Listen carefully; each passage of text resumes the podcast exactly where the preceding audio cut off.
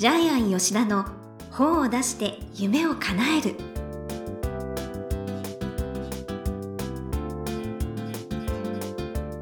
こんにちは倉島真帆です。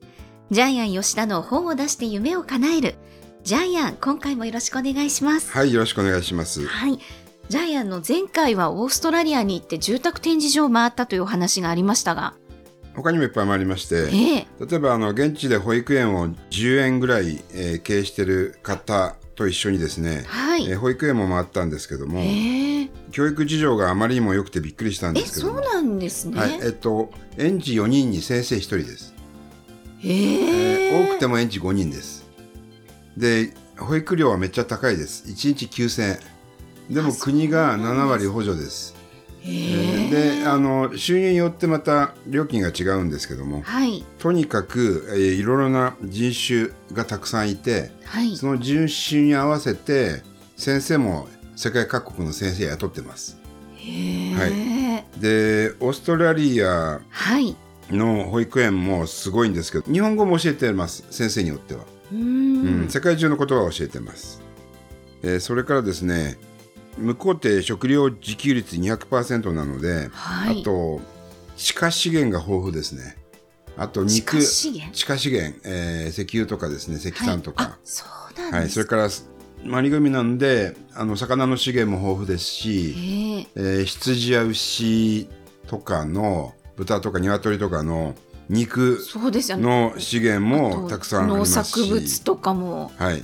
でもう本当に豊かな国です。えー、じゃあもう家は安いし教育もいいし食べ物もあって。ではい。政策も行き届いていて、ええ。投票率がほぼ100%なんですよ、すごい。意識が高い意ですね。識が高いというか、は行かないと罰金なんですよ。あそうなんだから政治家はものすごく熱心にはい。市民のための政治するんです、日本と真逆です。日日本はこの前過去最悪でしたけど、はい、もうオーストラリアと全然違います。ぐらいのはいで市民権が去年6000万円ぐらいで買えたんですけども、はい。今年から5億になったそうです。もう海外の人いらないんです。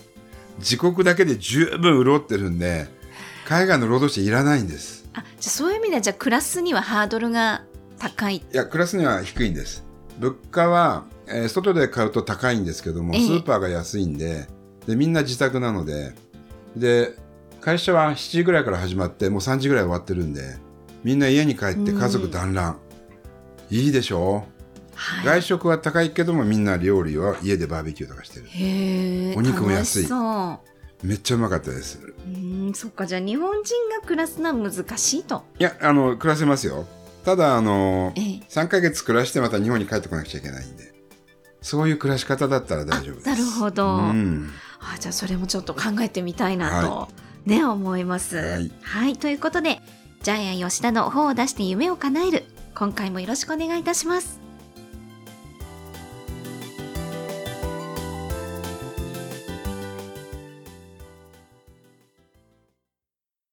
続いてはいい本を読みましょうのコーナーです。このコーナーはジャイアンが出版プロデュースをした本も含めて世の中の読者の皆さんに読んでもらいたいといういい本をご紹介しています。今回の一冊は何でしょうか？はい。長生きは足腰が9割。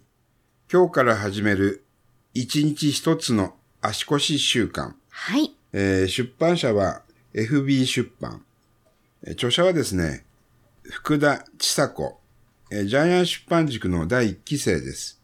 医学博士で整形外科医。はい。えーえっと、今、プロフィール見てびっくりしたんですけども、京都大学なんですよね。そう。すごいな京都からいらしてたんですね。医学博士で、整形外科医で、で、日本整形外科学会認定専門医だったり、ロコモアドバイスドクターだったり、はい。えー、加圧トレーニング公認インストラクターだったり、資格もかなり取られてる方ですうね。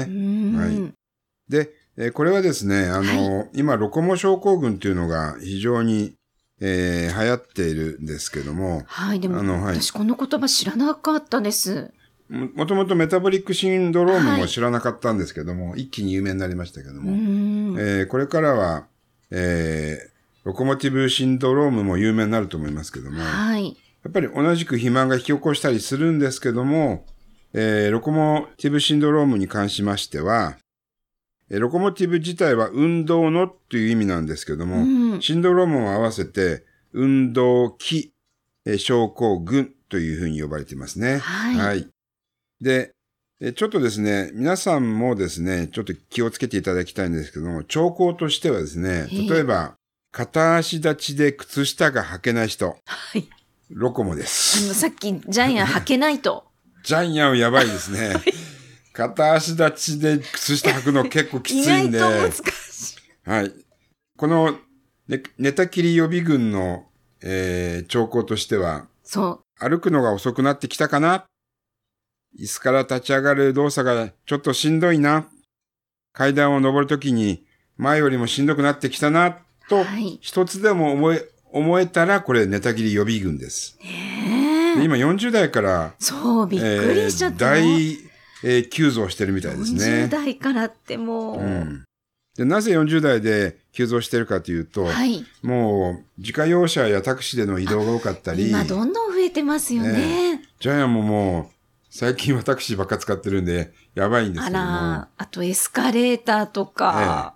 あと仕事ももうデスクワーク中心で一日ね、座,、はい座りっぱなし。ちなみに座りっぱなしだと足の血流がほぼゼロになるそうですよね、今はね。そうそう。なんか1時間座りっぱなしだと寿命が縮まるはいって1時間座ると寿命が20分ち縮まるって言われてますよなんかデータもね、ね。出てるぐらい。んで、あとパソコンやってるし、スマホやってるんであんまり移動しないですよね。はい。うん。いや、もう意識して本当歩かなきゃって思いましたう。ん。で、階段うん上り下りとか。ロコモでそまさに階段の上り下りしないんで、ええ弱る力が、その、バランス力とかですね、はい。下肢の筋力って書いてますけども、下半身の筋力ですよね。結果、体全体の筋力が弱まって、歩行能力が落ちてくる。うんうんで、面白いのはですね、なんと、これからですね、何年までにどれだけ骨折率が増えるかみたいな、そういうデータもあるんですよね。あね、さすがお医者様。うんはい。これ面白かったですよね。毎年何万人ずつ骨折率が増えていくっていう、そういうデータも載ってるんですけども。うん例えば2042年、約32万人の、はい。えーまあこれちょっと専門用語があるんですけども、まあ骨折する人が増えるっていうふうに書いてありますね。う。うんん。で、えーまあ高齢による衰弱とかもあるんですけども、はい関節疾患の卒中。で、転倒が12%なので、結局、転ばなければ、えー介護されるえー率も12%下がるってことですよね。あーやっぱり転ぶのが良くないですよね。ちなみにジャイアンのおばあちゃんは転んで、ええ老人ホーム入って転んであ歩けなくなってから、はい。ずっと寝たきりになりました。そうでしまたか。あ、逆に良かっったんですけどね、頭ボケて、ええ認知症で体だけ元気だったああ、んで、そっかそっか。逆にね、良かったんですけども、ええうん動けなくなった方が、あの、介護士さんも多分楽だったと思いますけど、でもん、結局は歩けないまま一生、骨が折れて、高齢者ですからね、はい。もう90ぐらいになって骨折れて、また歩くようになるのって結構大変ですよね。ですから、まあ、この本にも書いてありますけども、えー男性は9.2年間寝たきりになるあ。女性ははい。晩年の12.8年間、うん要するに13年間寝たきりなんですよ健ね。健康寿命と平。均寿命ですよね。そうです違いですよこれもデーね。タで出てるんで、はい。このラジオ放送聞いてるあなたが男性だったらもう9年以上寝たきりになるんです。女性も13年間寝たきりになるんねです。これそうならないデータでで。事実なんで、はい。そうならないためにこの本が必要なんですね。いやーもうもうやっぱり足が重要なんだなと。足腰。うん。で、皆さんにやってもらいたいのが、簡単にできる、えー3つのテストとかあるんですけども、30秒チェアスタンドテスト。椅子に座ってそこから立ち座りを30秒間で何回できますか？これきついんですよね、結構。皆さん椅子に座ったまま、えっ、と、手はですね、前に組んで、前に腕組みして、そのまま立ったり座ったりしてほしいんですけども、えー30秒間に何回できるかってことなんですけども、このテストで、えー30秒間にえー15回以下だと、やばい。ええあなたは転倒する危険度が高い。15回も結構疲れそう。えこれスクワットの運動なんですよね。はい。これスクワット運動が座ったままできるってことで紹介されてるんですけども、ええちょっとジャイアンもやってみたんですけども、結構ね、30秒間で30回ってことは、立って1秒、座って1秒なんで、ええ結構これきついですねう。ん。うん。きついと思った人注意ですね。で、あの、ちょっとロコモにならないためにいろいろな生活習慣もあるんですけども、はい。例えば、えー台所仕事をするときに片足立ちはいしようとかですね。使えるよそう、要素がいっぱいあるんですよね。ながら練習がね、うん載ってますので、あと、靴を履くときにも、はい。えーかかとトントン。これによってですね、靴が軽くなるんですよね。えーっと、靴の履き方が悪い人がいるんですけど、ほとんどがですね、やっぱり自分に合わない靴履いてるんで、そうそう。えーそれをじゃあ少しでも改めるために靴を履いたらですね、かかとトントンするとですね、ものすごく歩くのが楽になるそうです。うんなんか靴の選び方も書いてありますしね。あと、孫はですね、立って抱っこしちゃいけないんですね。座って抱っこしなくしないと腰や足に来るんですよね。重いものを持つと体歪むって言いますしね。うんで、あの、老人になったら散歩がいいっていうふうに言うんですけども、はいまあ散歩もいいんだけども、この著者さんは散歩だけじゃダメだよって。はい。やっぱり、えーまあ散歩は持久力なんで有酸素運動なんですけども、えええーやっぱり必要なのは筋力トレーニング、それから柔軟性のストレッチ。この二つがないと、えーロコモになってしまいますよっていうふうに言ってますなんかね。いきなり新しい運動、ジョギング、ハイキング、登山を始めないって書いてありますね。いきなりやるのが一番危ないですうん慣れてねか。ら。はい。っていう形で、えぜひ皆さん、9年間、13年間寝たきりにならないためにも、この本を読んでいただきたいなと思います。ほんと食べ方からね、もういろいろ生活習慣とかいろいろ載ってますので。さすが、お医者さんで、ね兄弟卒だったんですね。はい。ジャイアン出版塾、ハーバードとか、結構すごい人がいっぱいいたのを、本が出てからジャイアンが気がつくんですけど。はい。はい。では、このコーナーで最後に伺っている願目は何でしょうか？はい。未来は今作られている。はい。えー運動しないと将来寝たきりになってしまいます。間違いないですね。本当そうですね。はい。で、ちょっとこの本で怖いのは、メタボが一番やばいよって、ジャイアンめっちゃやばいですね。ジャイアン寝たきりになりそうなんで。とこじゃなかったですね、ここは。はいで、やっぱりこれをですね、はいあの、深く考えると、結局今本を書かない人っていうのは、一生書かないと思います。で、書くっていう、はい。本を書くっていう選択肢をすることによって、また未来が変わるわけですよね。そうですはい。ね。なぜなら未来は今作られてるんで。で、書くとまた人生が180度変わるんです。はい。運命が変わるんです。はい。ということで、眼目は、未来は今作られている。そうか、じゃあもう今すぐ行動しなさいと。本を出しなさいと。ことですね。はい、えー未来の健康は今の生活からできている。えー本もそうです。はい。ということで、いい本を読みましょうのコーナー。今回は、長生きは足腰が9割。今日から始める一日一つの足腰習慣。福田千佐子さんの一冊をご紹介しました。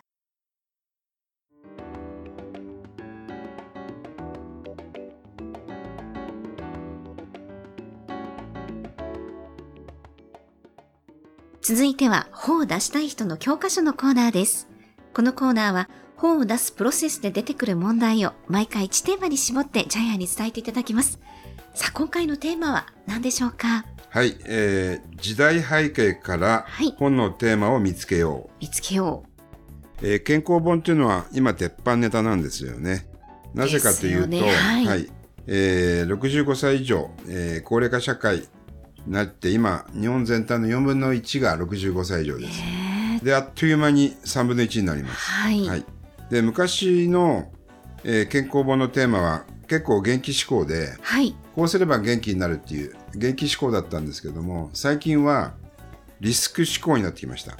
要するにリスクを減らすっていうこうすれば病気にならないとかですね。ここうすれば長生きできるみたいなですね。そっか、みんな心配なんですね、やっええ。だからぱり。三幕出版の病気にならない生き方が売れたのもやっぱりこれええ。リスク志向に世の中が変わってきた証拠だと思うんですけども。ですからあの元気になろうよりもこうすれば病気になるあ死のリスクが減らせるみたいな本の方が今はもしかしたら売れるかもしれませうんん。あ、じゃあそういうタイトルをつけていくってことですかね。ね。はい。はい。ということで、本を出した人の教科書のコーナー。今回は、時代背景から本のテーマを見つけようということでお話しいただきました。どうもありがとうございました。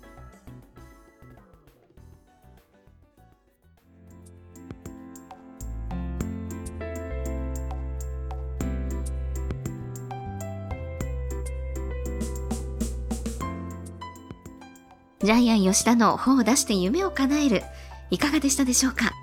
この番組では、ジャイアンへの質問もお待ちしています。例えば、出版に関する質問など、何でも OK です。天才工場のホームページをチェックしてみてください。また、この番組で質問を採用された方には抽選で、ジャイアンのサイン入りの本をプレゼントします。それではジャイアン、今週もどうもありがとうございました。はいぜひ皆さんも、えー、時流に合った本を書いてください。ね、行きましょう。